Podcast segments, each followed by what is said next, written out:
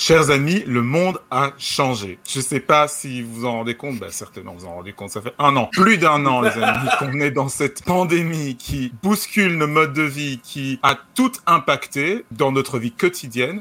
Alors je veux pas remuer le couteau dans la plaie évidemment, mais ça vaut quand même la peine de temps en temps de faire une pause pour réaliser tout l'impact qu'a eu la Covid-19 sur nos modes de vie c'est crise par-dessus crise. Donc, par-dessus la crise économique, il y a aussi la crise psychologique qui est engendrée par, euh, par tout ça. La détresse psychologique aussi a des conséquences extrêmement graves sur, euh, sur nous. Oui, mais c'est pas juste à l'échelle collective. Je regarde juste à ma propre échelle. Et c'est peut-être le cas pour vous aussi, euh, JC et Christelle, et pour vous, euh, chers auditeurs euh, qui, qui nous écoutez. Moi, ça fait un an que je me rends compte que j'ai vraiment des moments dans le creux de la vague, et parfois un creux bien profond. J'ai mmh. l'impression vraiment de, de souffrir en fait d'anxiété face à cette situation mmh. sanitaire. Et ça me fait me dire, si c'est le cas pour moi, c'est sûrement pas que pour moi. Et ça fait quand même de la santé mentale un enjeu vraiment particulier euh, dans notre société aujourd'hui. Tu as raison, Léa. Et c'est pour ça qu'aujourd'hui, dans notre épisode de Sagesse et Morito, on a décidé d'inviter une professionnelle de l'aide et du soin qui va nous parler d'écoute. Il s'agit de Germaine Pommier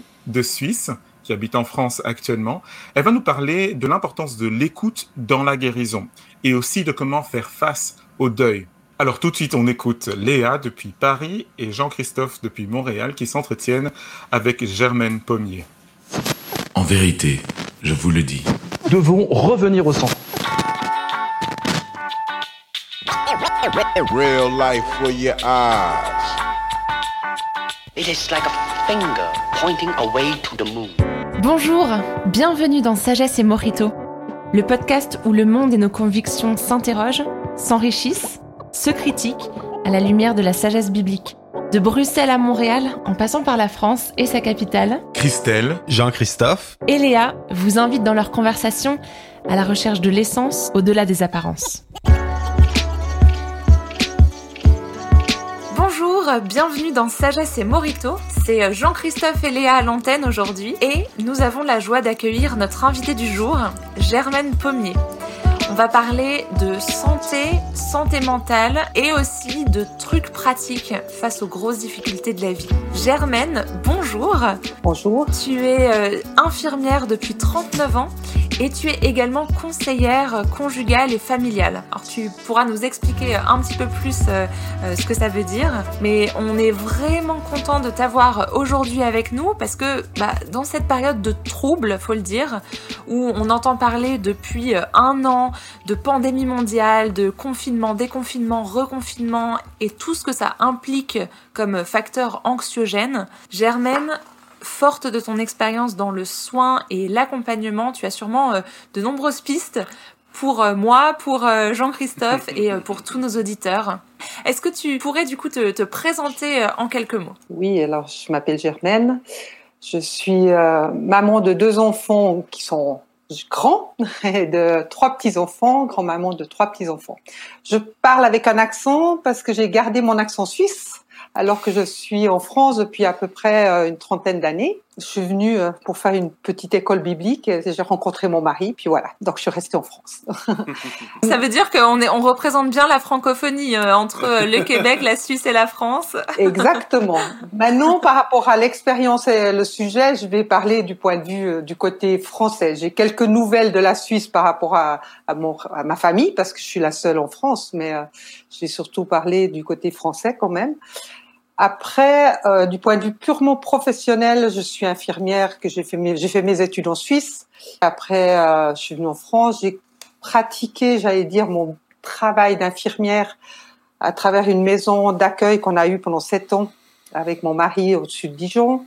Et puis après, quand on est venu sur Lyon, pour la première fois, j'ai travaillé vraiment dans des cliniques françaises. En tant que Suisse, on n'est pas très positif avec les, française. Donc, euh, donc c'était tout un travail aussi dans ma tête. Comme mon mari faisait des tournées le week-end euh, sur le pardon, sur le, le temps qu'on peut prendre avec Dieu et tout ça, je m'étais dit que ce serait bien que je fasse une formation d'écoute et c'est pour ça que j'ai fait ma formation de conseillère conjugale et familiale. C'était dans cet objectif-là, de pouvoir répondre quand il y avait des temps de discussion avec les gens, euh, voilà, dans les séminaires et tout ça. Et donc ça, je l'ai fait seulement à 45 ans. Et puis ça fait euh, à peu près 15 ans que je, que j'exerce. Exercé en cabinet, après j'ai fermé mon cabinet, je suis bénévole dans une association, mais c'est comme mon cabinet. Et puis j'ai travaillé jusqu'il y a à peu près six mois aussi dans une première clinique et puis maintenant dans la clinique où je suis actuellement euh, en tant que conseillère conjugale où je faisais ce qu'on appelle des consultations pré-interruption volontaire de grossesse et post dans Ah, les donc, centres euh, d'orthogénie. Tu as vraiment un, un parcours euh, pluriel dans les soins. Je voudrais juste euh, revenir sur ce que tu disais. Tu parlais euh, d'un centre d'accueil que tu avais eu avec ton mari. Qu'est-ce que euh, ça implique? C'était quoi exactement comme structure? Alors, mon mari était évangéliste de rue. Et puis, il avait eu des expériences difficiles où des gens avaient fait des, une découverte de Dieu, mais venaient de milieux un peu marginal et trouvait que bah, c'était compliqué pour qu'ils puissent. Des fois, ils avaient besoin d'avoir un lieu de recul pour s'enraciner. Et donc, il avait Et juste, eu à- euh, pardon, ça, ça- veut dire quoi pour nos éditeurs qui peut-être euh, savent pas trop? Ça veut dire quoi, évangéliste Alors, évangéliste, ça voulait dire qu'on était une petite équipe de, on était une dizaine à faire des, de- du théâtre de rue, à faire, euh, voilà. Et puis, dans ce théâtre, dans ce qu'on parlait, eh ben, on parlait de ce qu'était dans la Bible Jésus, ce qu'il avait fait sur cette terre. Et puis, donc, il y avait des gens qui étaient intéressés par ça, qui venaient de milieux un peu difficiles et qui avaient envie de changer de comportement, de recevoir ce Jésus dans leur cœur. Donc c'est ça, être évangéliste, c'est parler de Jésus euh, de façon euh, directe, on va dire comme ça. c'est comme ça que moi je le, tra- je le transmets. Et donc on avait, euh, on a toujours eu envie d'avoir cette maison pour accueillir ce genre de personnes.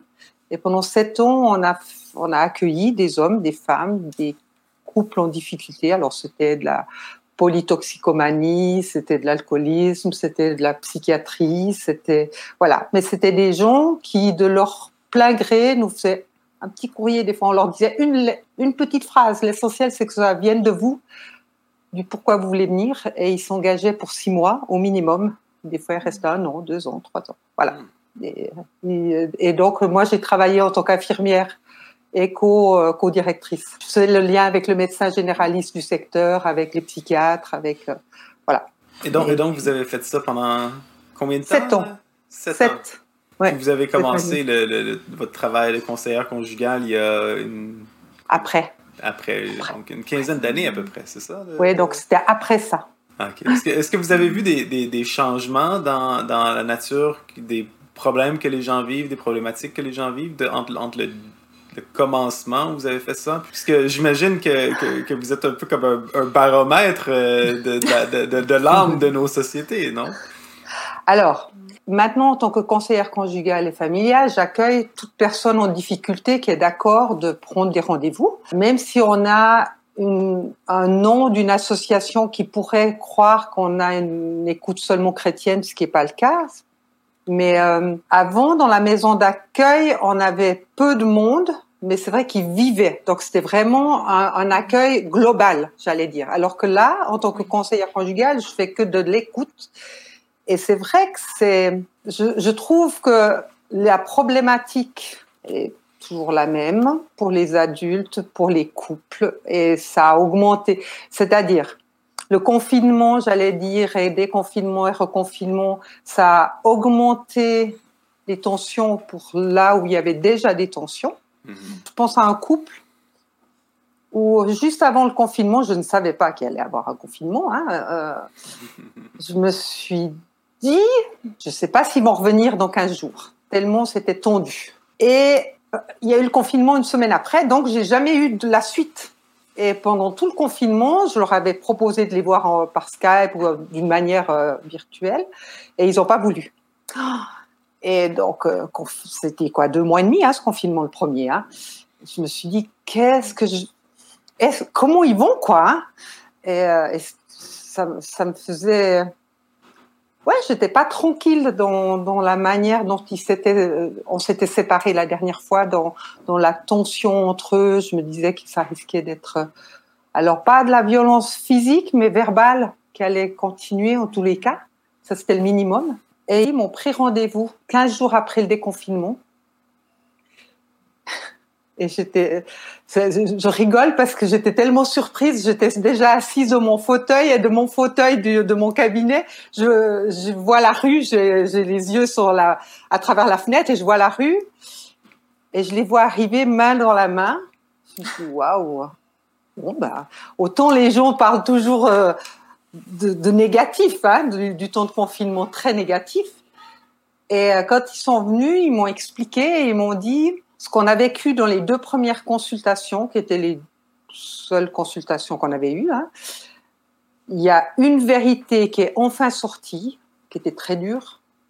Le monsieur, il m'a traité d'éléphant dans un magasin de porcelaine parce que je, suis allée et puis j'ai insisté jusqu'à ce qu'il réponde à une question de madame et il m'a dit ils m'ont dit si ça ça n'avait pas été débloqué on serait pas comme ça deux mois et demi après.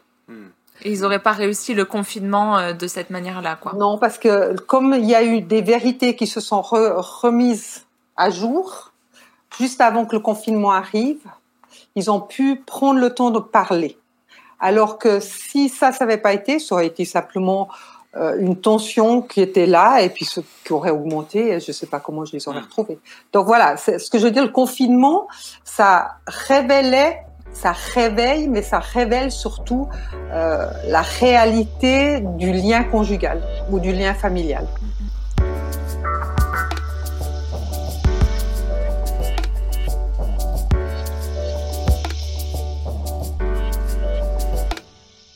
Dans ton travail euh, d'accompagnement en relation d'aide, euh, tu as donc euh, fait face à énormément de, de problématiques des êtres humains. Tu parlais de, de polytoxicomanie, de, différents troubles peut-être du comportement et aussi de, de difficultés familiales, psychologiques. Comment est-ce que tu fais face à tout ça, toi en tant que en tant qu'accompagnante, en tant que soignante? C'est pas un peu dur des fois d'être face à, aux brisures qu'on peut expérimenter en tant qu'humanité? Eh ben, on voit que l'humanité n'est pas si belle que ça quand on veut pas faire attention à, soi et aux autres. Euh, J'en parlais encore ce matin avec deux collègues qui sont venus m'offrir mon petit déjeuner. ils m'attendaient avec le petit déj, c'était gentil. C'était deux deux anciennes collègues, et une m'a avoué un cancer chez son fils. Et euh, elle travaille en oncologie, donc euh, voilà, avec les cancéreux. Et avant, elle était en maternité. Elle m'a dit, on m'a changé de maternité en oncologie et en une semaine, j'ai vu à cause du Covid, je ne sais pas combien de morts qui passaient comme ça. Alors qu'avant, j'étais dans la vie, j'étais dans l'accueil du bébé et tout ça. Et elle m'a dit, mais ça a été un traumatisme. Pour moi, par rapport à tous ces changements, alors je vais, je vais toucher une partie de ma vie qui est, qui est la base de ma vie, qui est ce que la Bible dit. Euh, je fais une dissociation entre l'être humain, qui il est intrinsèquement, et ce qu'il fait. L'être humain, moi, je l'aime. Et il peut faire malheureusement hmm. euh, des horreurs, mais je l'aime. Par contre, euh, les horreurs qu'il fait, non.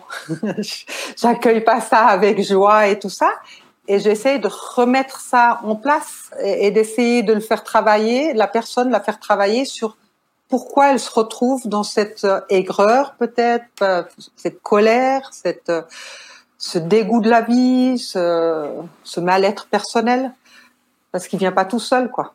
Pour moi, c'est ça qui fait que je peux, j'arrive à supporter toutes ces grosses difficultés de la vie, quoi par exemple, je suis en maternité et l'autre jour, euh, l'autre jour, on a, on a eu euh, ce qu'on appelle un code rouge. Le code rouge, ça veut dire que le bébé est en train de mourir, hmm. donc il faut le sortir rapidement. Euh, donc, à un trouble du rythme grave, il faut le sortir hmm. rapidement. Et c'est vrai que ce petit bout de chou, quand il est sorti, on aurait dit une patte, quoi. Il n'avait pas une belle couleur. Et bien sûr, il n'a pas crié. Donc la maman qui est consciente, elle disait, il n'a pas crié. Alors le médecin il essayait de faire comprendre que avec les césariennes, des fois, il crie pas tout de suite. On essaie d'enjoliver. Mais je veux dire, quand on est dans un milieu où on amène la vie et qu'il n'y a pas obligatoirement la vie comme on voudrait, alors il s'est bien remis après, hein, mais euh, voilà, c'est ce qui est beau dans, la, dans le départ d'une vie, c'est que ça, ça va très vite d'un côté comme de l'autre. Hmm. C'est ça que je trouve magnifique, c'est la vie, elle est belle, mais elle est, elle peut très vite être catastrophique. Mhm. Il n'y a pas besoin de grand chose.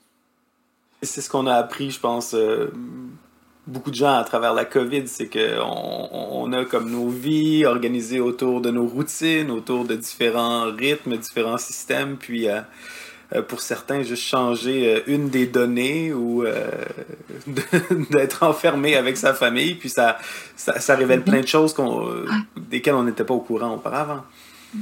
Il y a beaucoup de mécanismes hein, dans notre construction psychique. Mhm. Et un des mécanismes, c'est la fuite, mais on s'en rend même pas compte que euh, que le travail peut être un de ces mécanismes de fuite. Vous connaissez tous, euh, tous les deux, vous connaissez cette, euh, ce dicton qui, qui dit on est d'accord de donner notre chemise, mais on n'est pas d'accord qu'on nous pique notre bouton de chemise. Ah, moi je le connaissais pas. Non, Ce qui veut dire que par exemple, si c'est moi qui fais le choix de me confiner, de m'arrêter, pas de souci. Hmm. Mais quand on m'impose, quand on me vole ma liberté, c'est comme ça qu'on peut voir le fait qu'on nous impose, on nous vole notre liberté de pouvoir faire ce qu'on a envie. C'est là, le, conflit vient déjà là, parce qu'on n'a pas le choix et, jusqu'à aujourd'hui, on est deux générations où on n'a pas dû subir beaucoup de choses de difficiles. Hein, faut dire, euh il y a eu la guerre de, de 39-45. Moi, j'ai encore eu une maman qui a vécu cette guerre parce qu'elle elle était allemande, donc euh, elle a perdu tout ce qu'elle a connu gamine parce qu'elle a dû partir pour se retrouver en Allemagne de l'Ouest, qui est devenue l'Allemagne de l'Ouest parce que là où elle vivait, c'est la Pologne maintenant. Mais à part ces souvenirs de ma maman, euh, moi, j'ai rien, j'ai rien vécu. Mon hmm. père était en Suisse, il a rien vécu non plus. Euh, et, et, puis la génération de mes enfants, euh, je veux dire, voilà, ils sont devenus un peu les enfants rois. Euh, on, on, prend pour acquis la prospérité dans laquelle on vit. On prend pour acquis la vie qu'on qu'on a. Oui, le confort, le confort est un bon moyen de de, de fuir aussi. De, de, fuite? C'est pas une fuite, moi j'allais dire c'est pire. Moi je dirais c'est c'est une annihilation. Ça nous ça, ça nous rend ça ouais ça nous annihilie carrément. Ça nous trompe. Hmm. Dans quel sens quel sens ça nous trompe? Ça nous fait croire qu'on a ce qu'on veut et que toute la vie est belle. Ça cache des besoins plus profonds? Et ça cache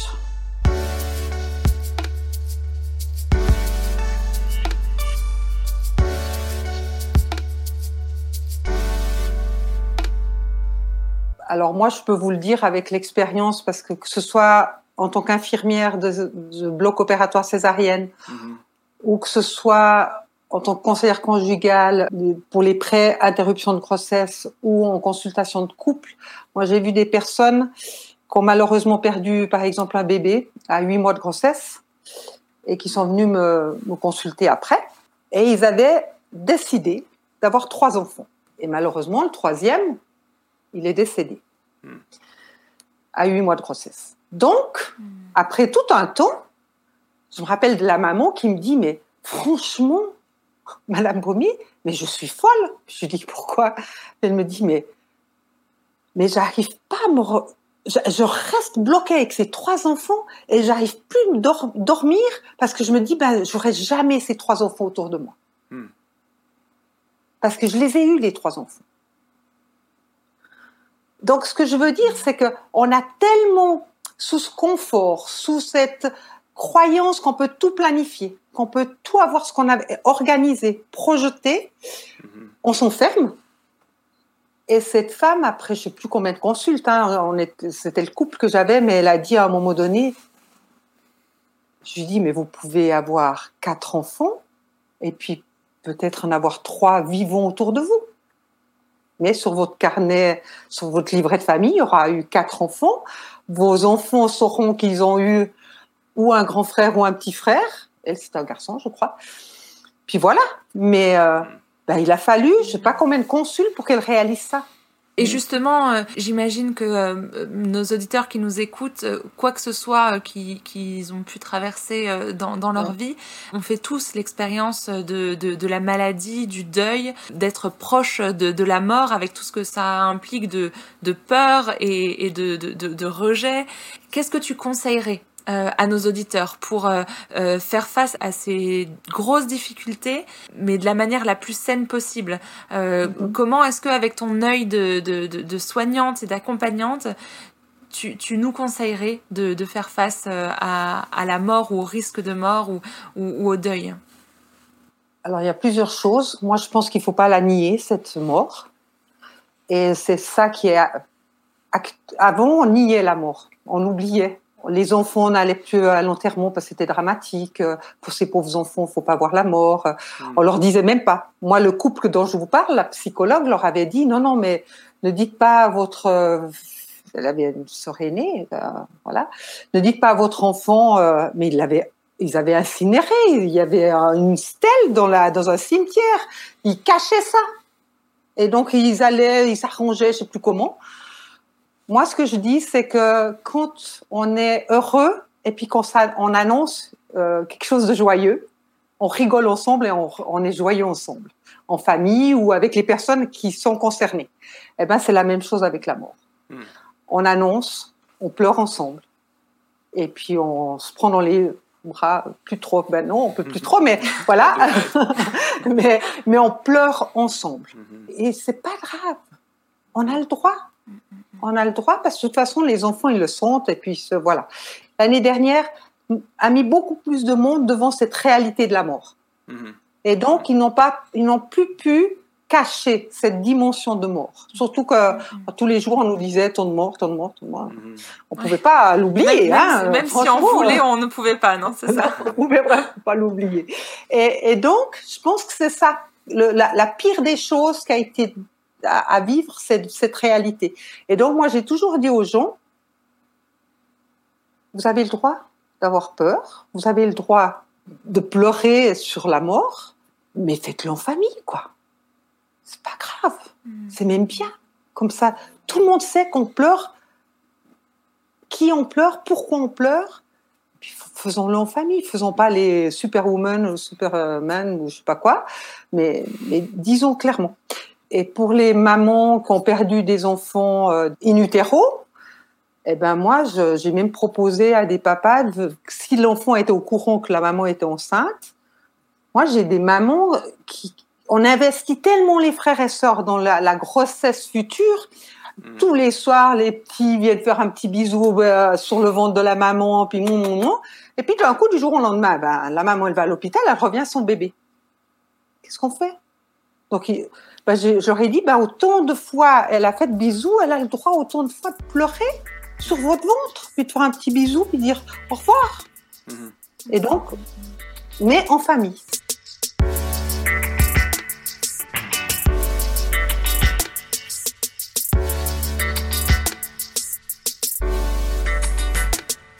C'est de, partager une même réalité ensemble, euh, de partager quelque chose de, vrai. J'entends un, thème qui revient autour de l'importance de, la vérité dans votre, euh, dans, votre travail. Puis vous décriviez votre travail, ça m'a marqué, plutôt comme je fais de l'écoute. Oui. Oui, je ne suis pas thérapeute, je ne suis pas psychiatre ni psychologue. Notre travail, c'est à travers l'écoute. Oui. Oui, mais je, trouve qu'il y a quelque chose de poétique quand même dans, ça. Euh, dans le sens, moi j'ai l'impression souvent comme société, autant qu'on on, est stimulé, on a des médias de toutes sortes, Internet, euh, on, a perdu parfois cette capacité d'écouter, d'écouter réellement, d'écouter la personne devant nous. Euh, c'est quoi le, lien entre, entre, cette recherche de vérité-là, puis l'écoute, non pas comme quelque chose de passif, mais l'écoute comme, comme, comme métier d'une certaine façon. Comment vous voyez ce rôle-là de l'écoute? Alors, moi je pense que l'écoute, c'est la, la, vérité, l'écoute, ça veut dire qu'on permet à l'autre de dire ou de ne pas dire ce qu'il a envie mm-hmm. et ce qu'il vit ce matin, quand j'étais avec mon amie, euh, une de mes amies qui m'a annoncé euh, la maladie de son fils, Elle me dit, moi, j'en parle jamais avec lui. Il vient d'apprendre, il va commencer sa chimio là la semaine prochaine. Euh, je vais le voir, mais on parle pas de la maladie. J'ai juste dit que je savais et c'est tout. Et, donc, voilà, la notion de vérité, c'est pour moi, c'est enlever la possibilité euh, à ce que le lien soit faussé parce qu'on n'ose pas dire les choses, parce que parce qu'on se cache, parce qu'on a peur de faire mal. Et, et souvent, alors les enfants c'est flagrant, souvent les enfants se sentent responsables de ce qui se passe dans la maison. Et si c'est négatif, ils se sentent responsables des larmes ou du écrit, ou voilà. Et si on met pas des mots dessus, et pour moi les mots sont créateurs, alors, s'ils sont négatifs, ils sont créateurs de négatifs. S'ils sont positifs, quand je dis positif, ça veut dire s'ils sont euh, pour ouvrir à la relation, au lien, eh ben, ils vont être créateurs de quelque chose. Donc, je disais à cette copine, dis-lui juste que tu es disponible. Si toi, tu te sens prête à en parler avec ton fils, dis-lui juste que tu es là et que tu es prête à parler de ce qu'il vit. Et que s'il veut en parler, c'est pas un problème, tu te sens d'en parler. Pour pas que lui essaye de faire des efforts. Vous savez, il y a des gens, avant de mourir, ils parlent jamais avec leurs leurs parents ou leurs grands-parents de, ben, de là où ils vont aller, quoi. Mm. Et, et, de la mort. Et, et, puis alors après, on, après c'est une catastrophe parce qu'ils ils sont là en disant j'ai jamais dit à ma maman au revoir parce que je voulais pas lui faire comprendre qu'elle allait mourir, donc j'ai pas pu lui dire au revoir. Je lui ai pas dit tout ce que j'avais envie de lui dire. Mm. Et, et, ils vivent avec des culpabilités, des, des, des difficultés qui pourront plus lui dire. Hein. Bon, après, on, il y a des thérapies pour ça, mais mais réellement, comme nous on parle, ben, ils pourront plus parler avec leur maman ou leur papa. Et on dit que pour, pour moi, tout ce qui est caché est mauvais. si je okay. caricature ma pensée, c'est radical quand même. C'est radical quand même comme position. Je suis radical. Comment vous conseilleriez nos auditeurs euh, qui, qui, qui, qui, dans le fond, vivent euh, chacun leurs épreuves, d'être, comment vous les conseillez pour, euh, pour devenir des gens qui écoutent? Mm ou des gens qui sont capables de dire la vérité? C'est quoi, c'est quoi les étapes les plus, les premiers, les premiers pas, surtout pour les gens qui, qui vivent dans une, une certaine forme parfois de, de, d'isolement ou d'incapacité à vraiment exprimer qu'est-ce qu'ils ont à l'intérieur d'eux? S'il y a une tension dans une famille ou dans un couple et qu'ils aimeraient que ça sorte, c'est important qu'ils qu'ils en parlent entre eux, mais c'est pas sûr qu'ils aient les capacités de supporter ce que ça va créer. Mm. Donc, l'idéal, c'est qu'il y ait les, amis autour qui ont un bon conseil. Ou eux, s'ils ont une écoute d'amis et pas de thérapeute ou comme ça, donnent le bon lien. Moi, je vois mon fils, il a dû travailler euh, d'arrache-pied une personne pour qu'elle aille voir quelqu'un et qu'elle craque. Et euh, cette personne était allée voir, euh, c'est un couple, ils sont allés voir, mais de lui-même, il serait jamais allé sinon. Mais je pense que s'il n'était pas allé voir quelqu'un, c'est pas encore acquis, hein, mais je pense qu'ils n'en seraient pas où ils en sont maintenant dans le couple. À, à se dire des vérités, mais rien n'est encore guéri ils viennent par exemple me voir ou ils vont voir un autre thérapeute de couple ou un autre thérapeute individuel en parallèle ou comme ça, qui donnent des endroits où ils osent dire des choses même plus importantes qu'ils ont peur de dire quand ils sont clés d'eux. Parce qu'ils savent pas comment ça va réagir. Donc j'allais dire, oui, c'est bien de dire la vérité, mais il faudrait la dire toujours, mais c'est pas suffisant si on a une bonne communication dans, dans la famille, ça devrait être dit à mesure. Même si on se dit des vérités, mais qu'on n'en fait rien, ça creuse un puits de, ou un trou. Mmh. Donc ça fait rien. Donc, mais c'est euh... important d'être bien accompagné du coup dans ce processus de d'apprendre à écouter et de dire la vérité.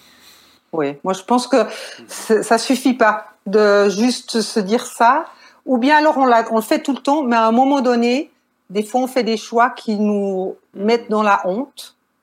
Et donc là, on n'ose plus être dans la vérité.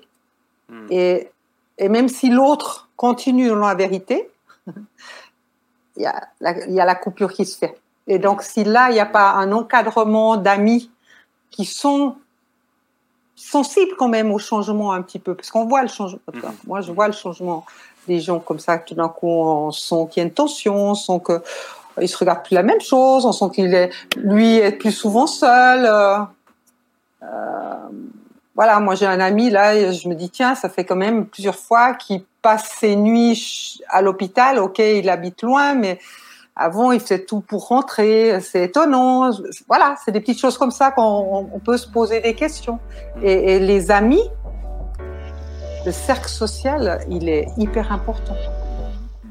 Vraiment.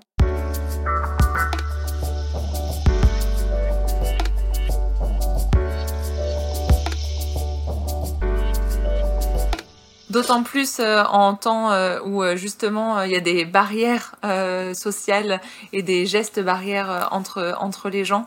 C'est peut-être là où on a encore plus besoin de, de communauté, de de recréer notre communauté, de la réinventer et puis de la nourrir pour pour s'assurer d'être d'être bien entouré.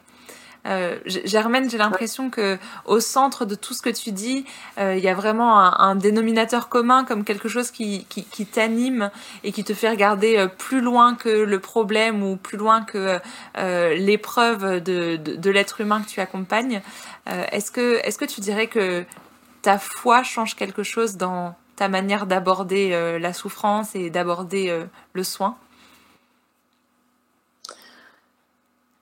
Alors, bien sûr qu'on on appréhende l'autre autrement.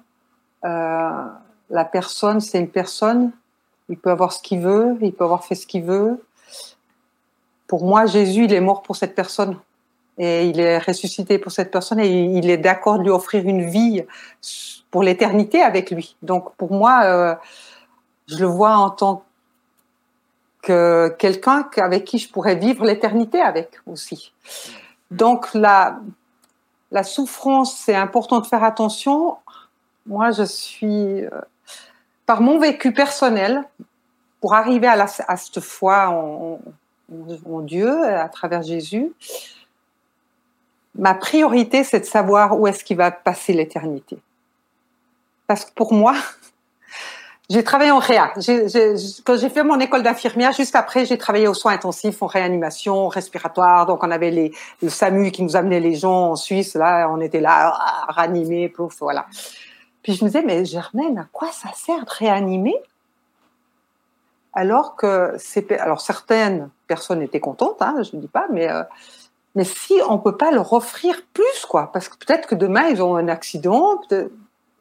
Pour moi, c'est voilà, je trouvais quand même que c'était aléatoire. C'était une réanimation pour un temps indéterminé. Et, donc, pour moi, ça, c'est ça, c'est ma base. Euh, je suis d'accord de soigner le corps, l'âme, l'esprit. Donc, pour moi, je ne dissocie pas que l'être humain, il est un.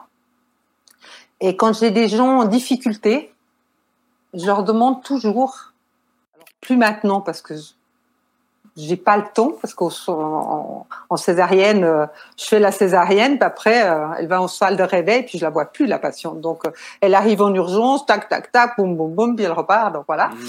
Mais quand j'étais dans les services, je leur demandais toujours, mais est-ce que vous avez des personnes sur qui vous pouvez compter? Et puis je leur demandais, et, et spirituellement, est-ce que vous avez de l'aide ou pas? Qu'est-ce qu'est-ce qui, qu'est-ce qui vous aide, quoi? Parce que pour moi, d'être en bonne santé, il faut un objectif dans notre vie.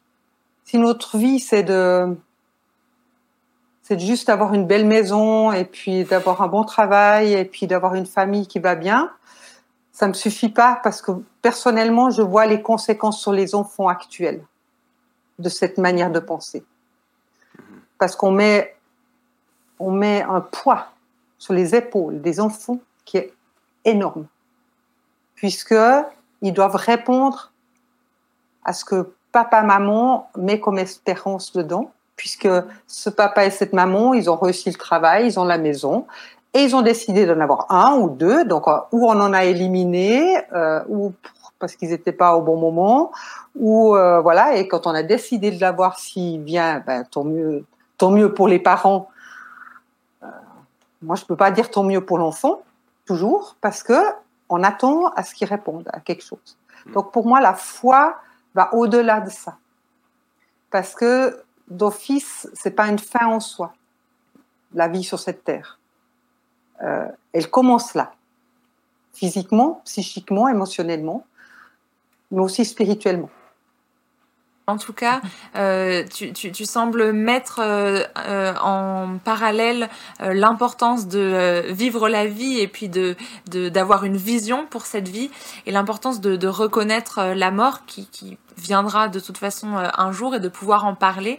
Euh, mm-hmm. c'est peut-être pas nécessairement l'épisode de, de, Sagesse et Morito le, le plus fun euh, qu'on ait fait, non. mais en même temps, pour parler des choses fun, il faut aussi sûrement avoir euh, une, euh, les clés pour parler des choses un peu moins fun, parce que ben il y a, y a tous ces ingrédients dans, euh, dans le, le, le grand Morito qu'est la vie. Ouais. mais en, en, tout cas, on va arriver à, à, une conclusion pour, pour cet épisode. Merci beaucoup Germaine pour, pour, toutes tes, pour toutes tes idées, pour toutes tes pistes aussi, pour pouvoir euh, ben, vivre tout, toutes, les, épreuves et tous les défis de la vie euh, en mettant des mots dessus. Et euh, moi, j'ai été énormément confrontée de, plein de manières dans, dans, dans tout ce que tu as dit. Euh, je pense par exemple le travail comme fuite. Je me suis dit, hmm, Léa, aurais-tu besoin de faire un petit check-up sur comment tu gères ton emploi du temps pour euh, oublier de regarder certaines choses en face? J'espère que pour vous, les auditeurs, il y a eu peut-être une chose ou l'autre qui, a pu vous, parler, vous interpeller. En tout cas, n'oubliez pas, vous pouvez euh, réagir, vous pouvez partager vos commentaires et poursuivre la discussion avec nous. On se retrouve sur imagodei.fr et euh, n'hésitez pas aussi à, à, partager cet épisode autour de vous. En tout cas, merci beaucoup euh, JC, merci beaucoup Germaine et euh, merci à vous chers auditeurs. Merci à chacun et merci aux auditeurs. Voilà. Que Dieu les bénisse. Je ne peux pas dire autrement, moi. Il faut que je te bénisse comme ça. Allez. merci. Merci.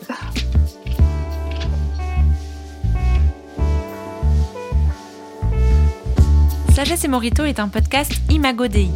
S'il vous a plu, laissez-nous vos commentaires, partagez et parlez-en autour de vous. Pour continuer la réflexion, échanger, débattre et découvrir plus de ressources, rendez-vous sur imagodei.fr.